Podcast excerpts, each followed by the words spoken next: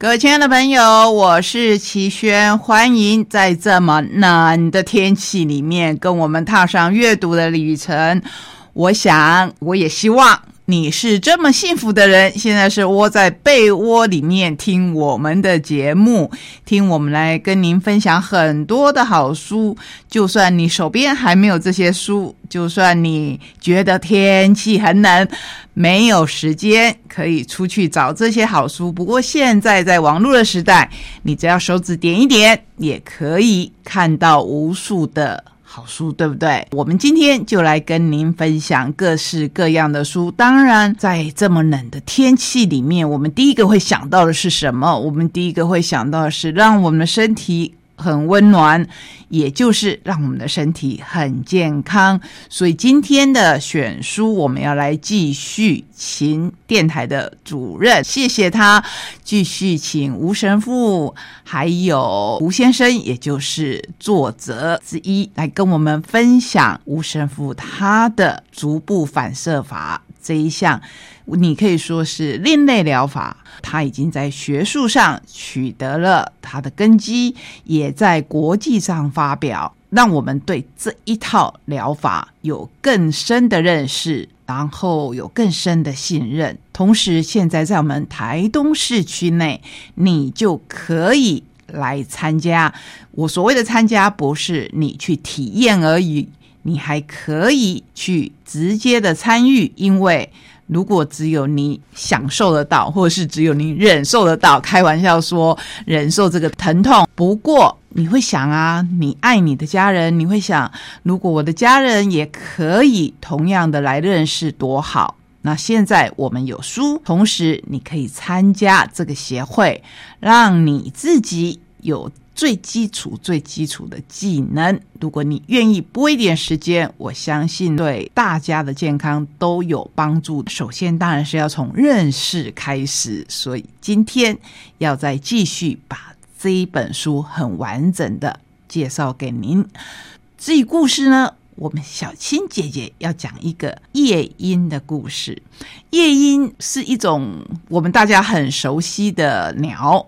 啊，我不是说我们生活当中都有，你常常会看到，而是说它常常被用在故事里面，尤其是童话故事里面。今天我们要讲的是上半段，就是小青姐姐她要帮我们先讲上半段，下半段我们下个礼拜再继续跟您分享，让我们的节目不断不断的有连续感，因为。齐轩是一个大家都知道很贪心的人，所以我今天的好书分享一样，准备了我自己看到一桌子的书。好，那我们要赶快来踏上今天的旅程，分享很多很多的好书。希望在这一波长达。二十二天的寒流当中哦，还没有过完呢，就是起起伏伏，有时候暖和一下下，又开始进入下一波的寒流，所以真的是长达二十二天。想想，哇，不可思议耶！快要一个月，在这一波寒流当中，我们的书希望带给你另类心中的温暖。各位亲爱的朋友，我是齐轩，欢迎来到我们懒得出去，在家看书的选书单元。今天的选书，我们延续上个礼拜，也就是吴神父他最新的作品。当然，他有一位共同作者，非常感谢他把吴神父的这一套反应。或是说反射疗法帮我们记录下来，同时我们还有未来的展望。就是吴神父说他还有梦，他还想要出版更多帮助大家的书。当然，这一个协会叫做全人协会，开玩笑说全部都是人的协会，其实不是啊，就是全人。我们希望。可以照顾到大家的身心灵，这个跟我们等一下延伸阅读要跟您介绍的一本非常重要的书有关系。因为有时候我们的身体健康了，或是说我们的身体恢复了健康了，可是你觉得这个人他还是有不对劲的地方？为什么呢？是因为我们医学有时候只顾虑到身体，当然当我们面临很。严重的病的时候，我们当然是先照顾到我们的身体。可是接下来呢，我们有心灵，这是我们人类特有的，我们有思考等等，在这时候就需要。身心灵全方位的照顾。上个礼拜您听到作者他说，我们还继续继续在研发、在改善这一套疗法，所以这个礼拜我们就从他这一段开始，看看这一个协会还继续在努力什么，他们的目标是什么，也希望大家一起来参与。吴若石神父这个全人发展协会很棒的一点，就是说所有研究发展的东西全部公开，提供给所有有需要的人来进行啊互相的参考研究。所以在台湾的反射学，因为吴若史神父在全世界所有的演讲都说他是瑞士出生的台湾人，对，啊，他是一半瑞士人，一半台湾人哈。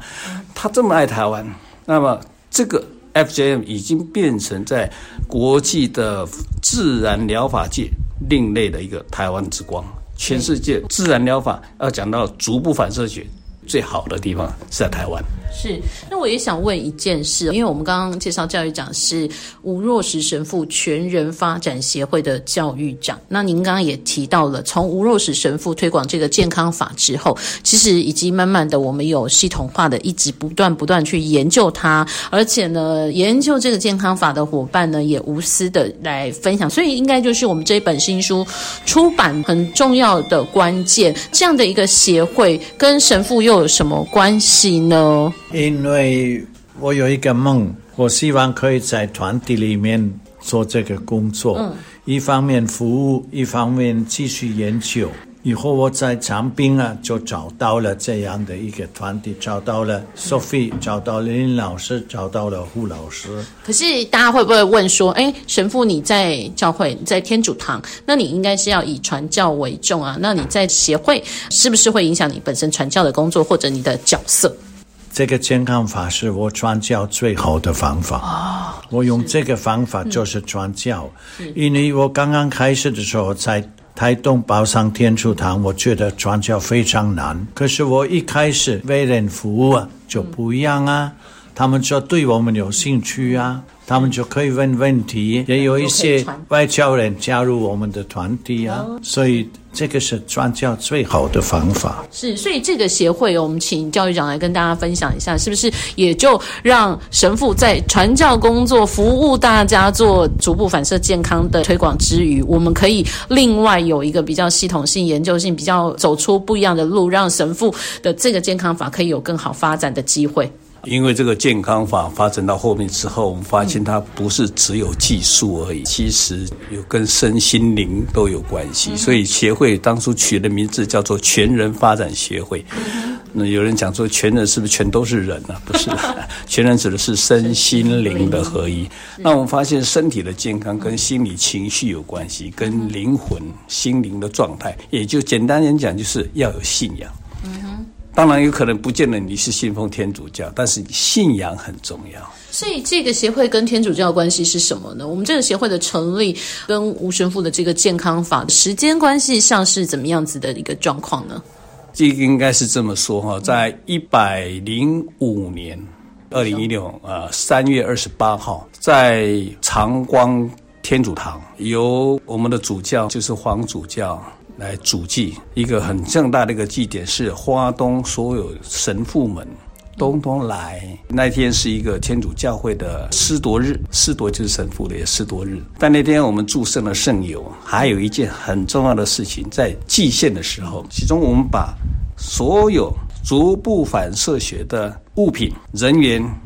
包括它的目的、它的价值，全部呈现在天主台前。这为一个天主教徒来讲，这就叫做全然奉献。如果你讲一个时间点，我应该是这么说：在一百零五年之前，是乌洛斯神父很辛苦的单打独斗，用这个方法帮助别人恢复别人健康，也取得信仰等等。可是，在一百零五年之后，变成了一个团体了。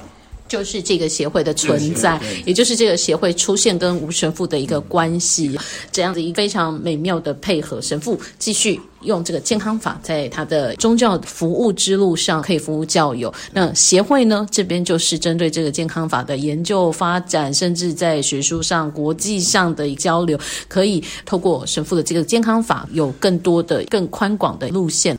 因为我们发现到很多人的问题不是身体而已，他们心里的痛苦啊、家里的问题、工作的压力等等，也没有信仰、没有信心、没有寄托的人就空虚的。如果你开始做一个寄托，很多人借着这个方法更容易解决他的问题，因为他有信心，因为他有一个寄托。所以我们这个健康法就是联合起来，心灵、身体都有。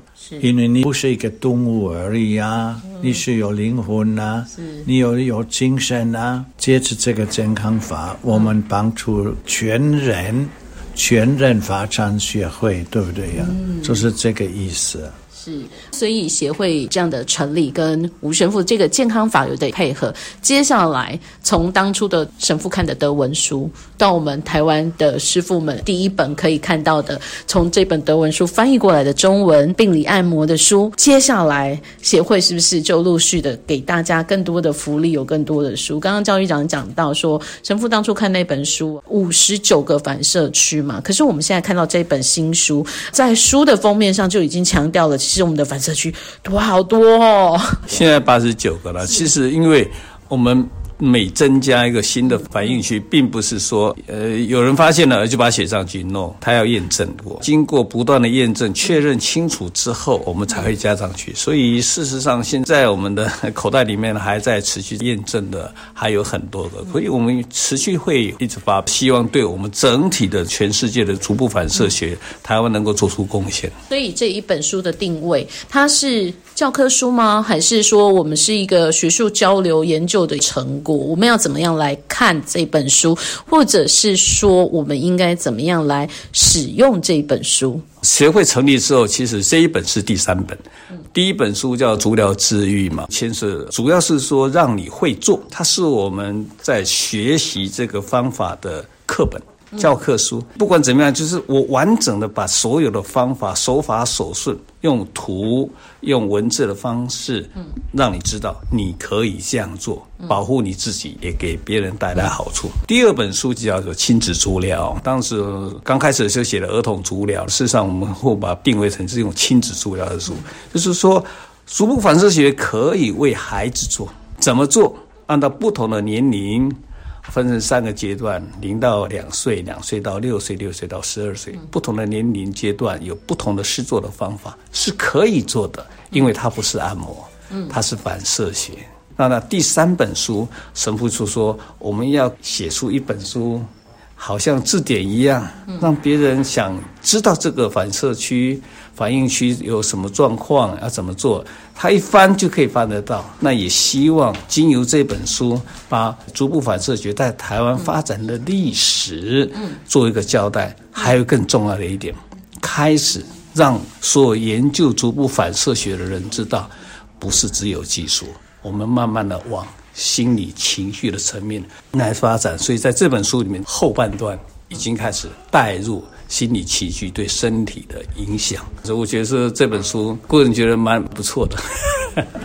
当然是很不错，所以我们在节目当中才要推荐哦。但是不错的书哦，也要让读者们知道怎么样正确的来使用，或者是我们怎么样来看这一本书。教育长讲到了，其实这本书里头有包括所有逐步反射学的渊源、历史，还有学术上的一些资料。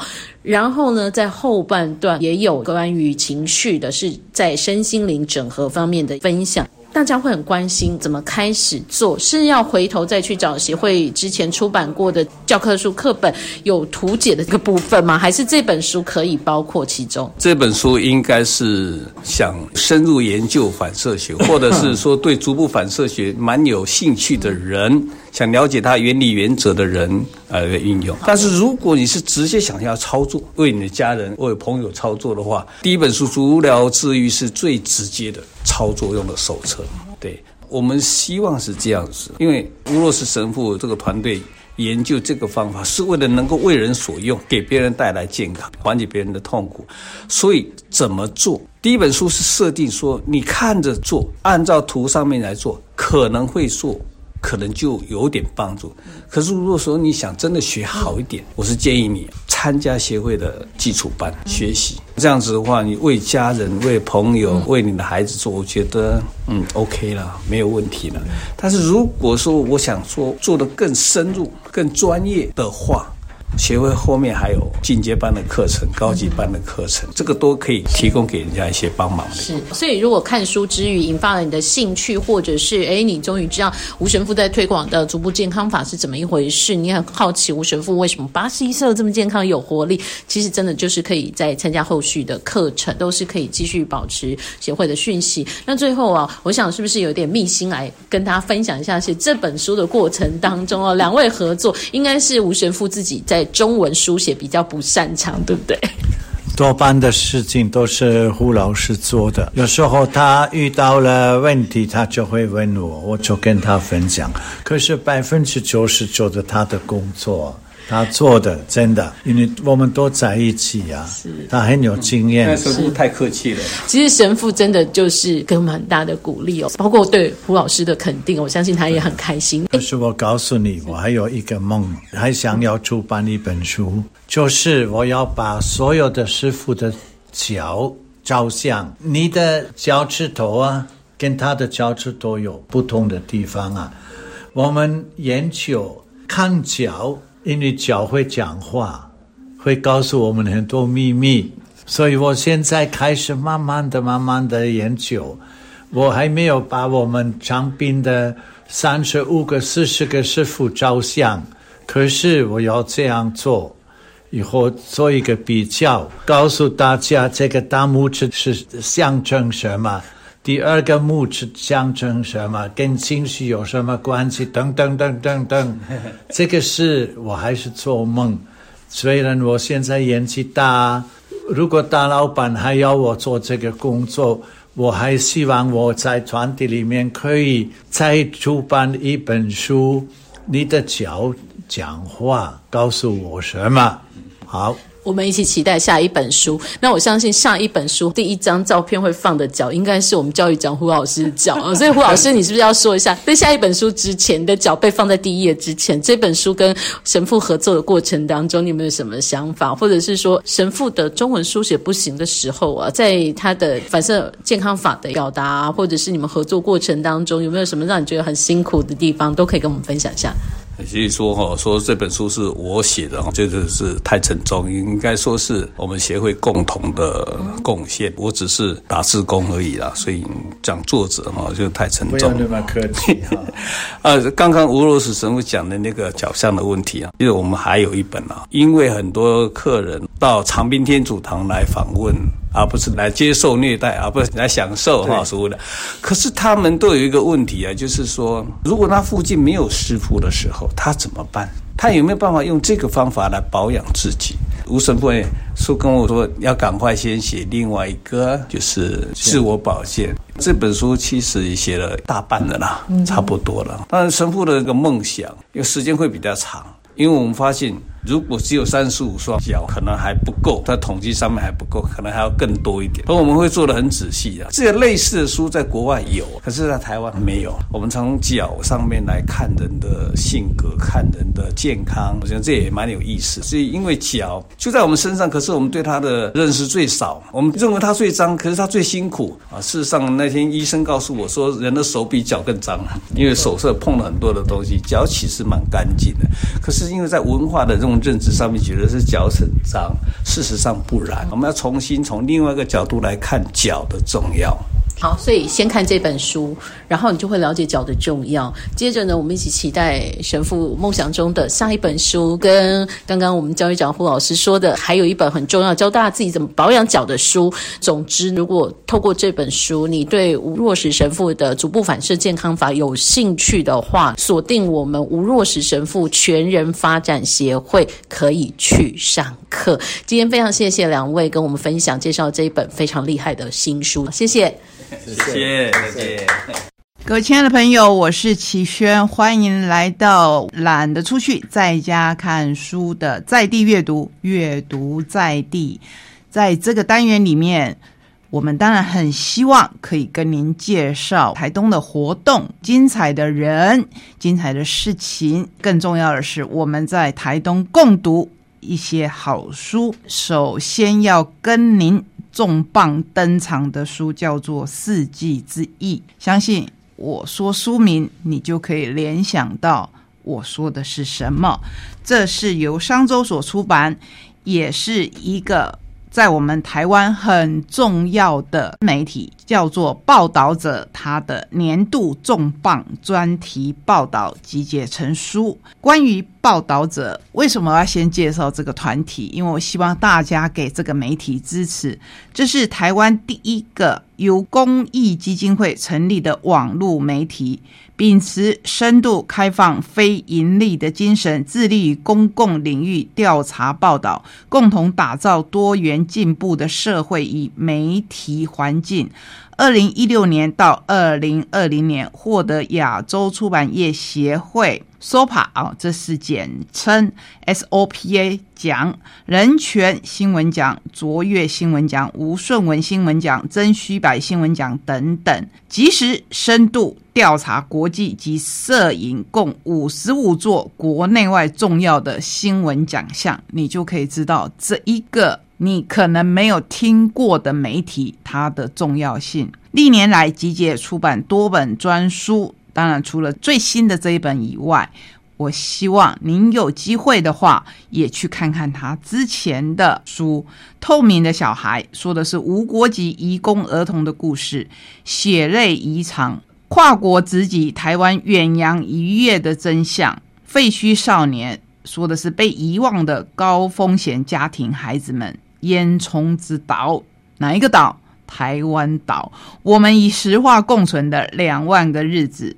成为一个新人，就是我们与精神疾病的距离。烈火黑潮城市战地里的香港人，凝视一零九五报道者二零一五到二零一八的影像集，这是他以前出过的书。今天我们要介绍的是这一本《世纪之翼》，因为这里面有太多作者，所以这本书我们最主要要要来介绍这个策划。主编杨慧君从上个世纪开始跑新闻，历经报禁解除后三度媒体的巨变，从手写稿到电脑打稿，从 B B 扣到智慧手机，先后任职于《民生报》医药组的记者，《苹果日报》副总编辑，现在是《报道者》的总主笔兼采访主任，曾获得真虚白新闻奖、社会光明面的新闻报道奖。卓越新闻奖、亚洲出版业协会，刚才我们说到 SOPA 奖等等，全书所有的作者名单，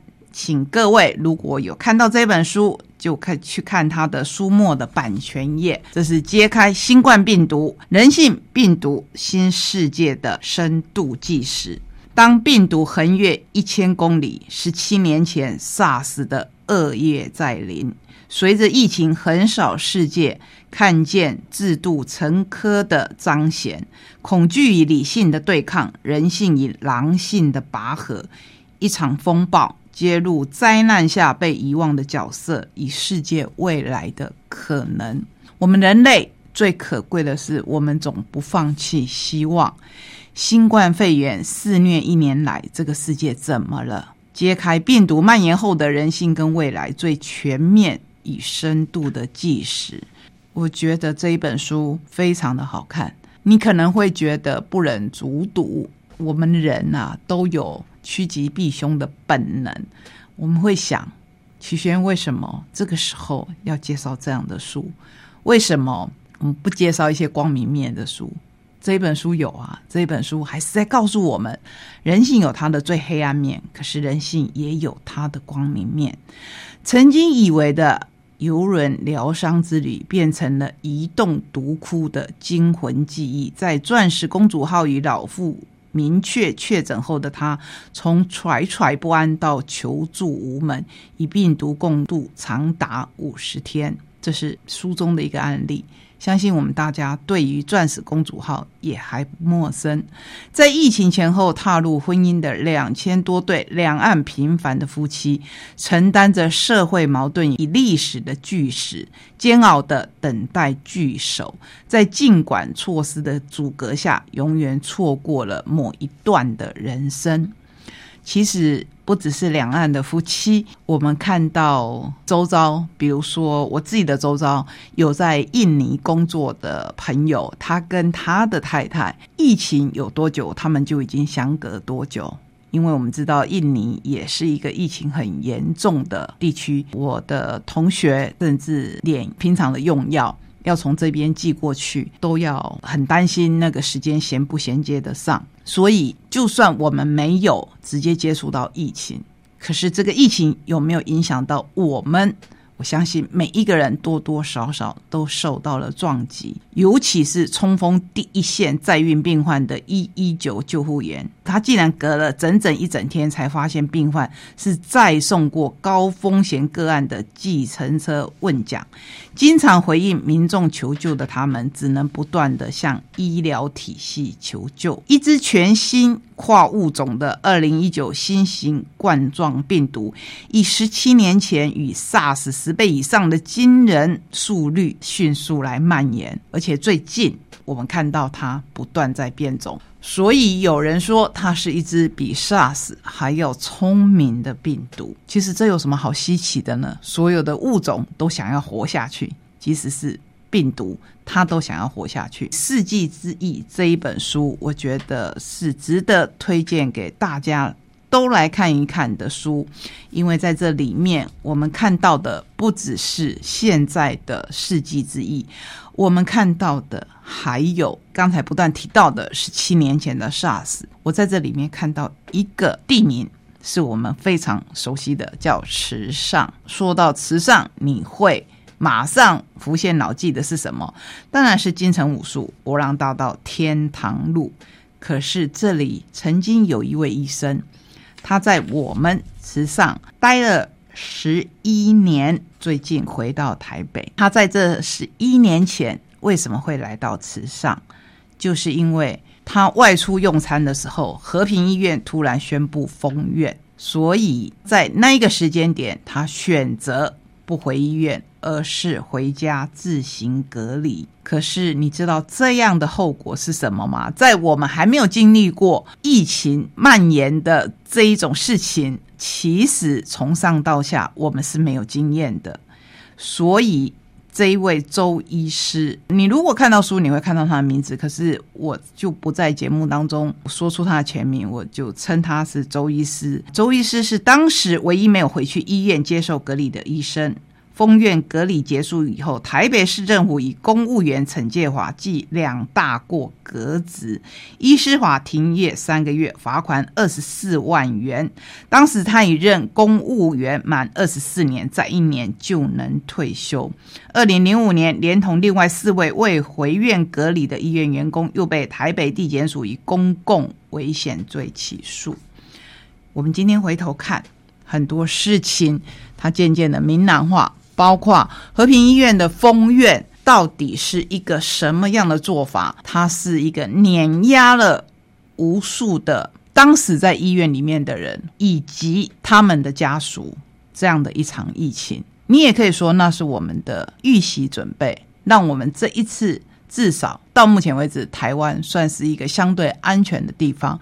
我们非常非常的幸运，也因为我们的幸运，我希望你来看这一本书。好，接下来我们很快的来介绍两本书。呃，这一本是苹果屋所出版，叫《这一次我不想再忍耐》。有时候你的身体的病是你的心灵出来的。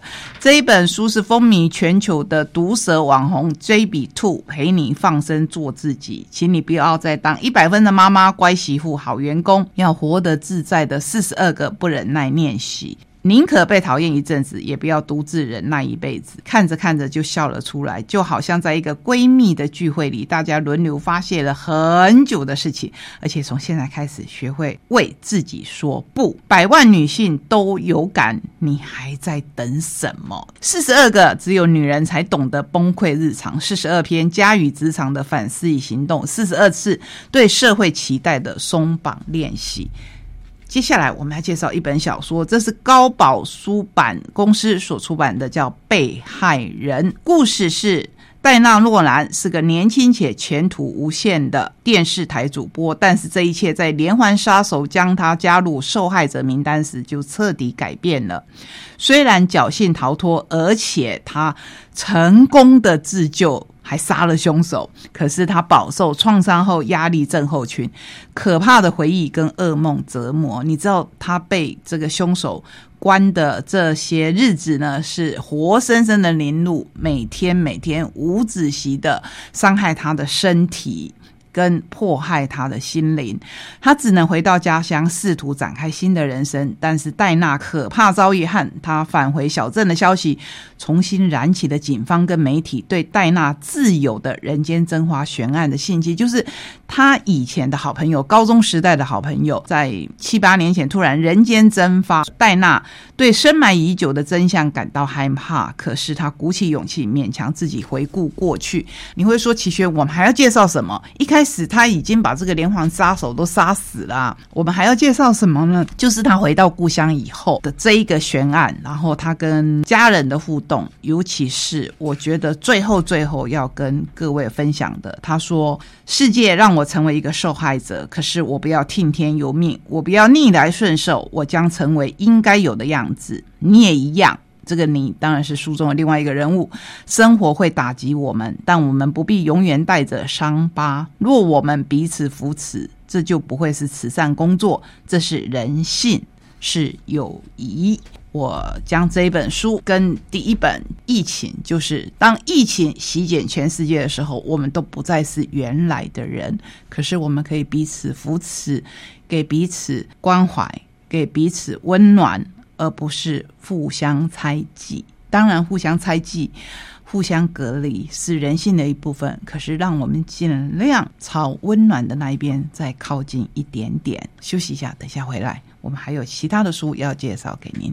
各位亲爱的朋友，欢迎再回到节目当中。我要快马加鞭了，所以请你，请你。多花一点时间给我。首先，我们来重磅登场，就是大块文化所出版的吉米过去作品的袖珍本。我觉得很需要，很需要，因为在九二一大地震以后，吉米曾出版了一本书，跟月亮有关，你还记得吗？那一本书到现在可能还安慰着很多人，所以。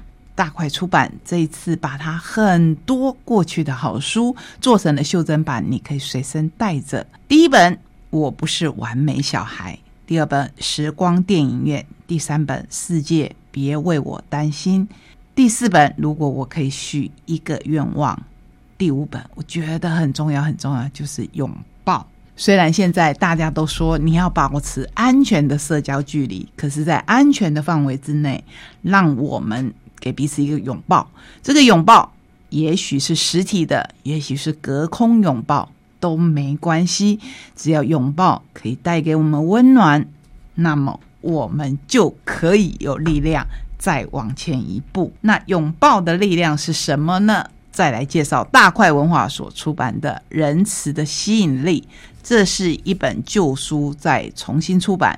仁慈有许多不同的面相，可是它的精髓简单至极，它省去了我们浪费在猜疑、忧愁、愤恨跟无谓设防上的大量精力，让生活回归到原本单纯的面貌。也因此，仁慈是一种无需大费力气的处世之道，也是至为经济实惠的生活态度。以最宽广的角度来看，仁慈它是一种放诸四海皆准的药方。它先治疗我们个人，唯有具备关怀他人能力、爱自己的人才算健全，继而治疗所有的世人。因为人际关系越融洽，我们就会越快乐、越成功。仁慈的十八种面相，说明了仁慈的无限可能。活在一个仁慈的世界里，我们会更加富足。这本书在这个时候是不是很需要？它是旧书重出。这一位作者，一九四六年生于意大利都宁，他的名字。勉强啦，Piero，我大概可以这样子讲吧。可是他的姓，我实在是没有办法发音。他是意大利人，他是都宁大学哲学博士，师承综合心理学大师。他的老师是罗贝托·阿萨吉欧利，自己担任心理治疗师的工作，在佛罗伦斯执业已经三十年。目前他跟妻子跟两个儿子相聚托斯卡尼。这本书作序的人可能是。我们更熟悉的就是达赖喇嘛。达赖喇嘛为这一本书写序，他说：“因为这本书深获我心，感谢我们的达赖喇嘛。”他说出这个作者的中文译名皮耶洛·费鲁季，将他心理智商师的丰富经验和我以为根本的人性价值合而为一，书写出仁慈的重要。希望这本书呢，在这个时候可以带给我们温暖。接下来我要介绍宝平的两本小说，一本是《猫头》。因以音乐乡女孩生而为人，我们都有无法说出口的欲求、伤痛与秘密。而在这个世界上，有没有一处地方，有没有一个人，或哪怕是另外一种物种，愿意不批评的、无私的、宽容的接纳我所有的一切？这是国内曾获诸多文学大奖的谢小红。作品不多，呃《猫头鹰音乐箱女孩》是他暌违多年后的首部长篇小说，写的是什么呢？就请你自己来看一看。接下来我们介绍诺贝尔文学奖得主多丽丝莱辛的另外一本书，叫《班无处安放》。第五个孩子里，那个一出生就让整个家族四分五裂的小怪物班长大成人了，进入存在无数隐形怪物的世界。一路上不乏善良、愿意帮助班的人，那些人多半同样无家可归，有着坎坷的童年，但更多的是想欺骗他、利用他，甚至将其视为研究对象的人。如果你有兴趣，你可以去看看上一本书《第五个孩子》，那么你就会知道为什么班。无处安放。最后介绍两本比较大本的书，一本是大块文化，日本人来到我们台湾以后，他写《风起台湾》，从空中鸟看台湾。他说：“我想从老鹰的背上俯瞰全世界，发现台湾六十处台湾的空拍秘境，五十七则小林的旅行札记，三篇关于部落周族的故事。”非常非常的有意思，我遇到了许多景色跟故事，就像是被风从背后推着，我跑遍了整座岛屿，因为我想从老鹰的背上俯瞰全世界。在台湾写下的日记已经两千一百九十天了。当时诉说这个梦想的青年，如今跨海而来，在岛国上眺望着天空。活火山的鼓动，大海的生态系，高山绽放的满天星斗，百闻不如一见。您将成为飞鸟的眼睛，随着风的方向，在山海中盘旋，心中不断的掀起向上高升的气流。天空总会跟您同在。有时候我们常常说，我们别离，我们在不同的地方，我们分隔两地，可是。不要忘记了，只要抬头看，我们拥有同一片天空。这是这一位小林贤武，他献给我们台湾，我觉得很棒很棒的一本作品。你将在里面看到很多很多的图片，一个日本人如何从空中不同的视野，以他不同的国籍来看我们这个岛屿。最后一本来介绍《植物情人》。黄香林，这是台湾第一本水彩古典植物画，里面的植物通通是我们台湾的植物。当我喜欢你，无需言语，你会知道，植物花草也是。既然这样，那我们翻开这本书吧。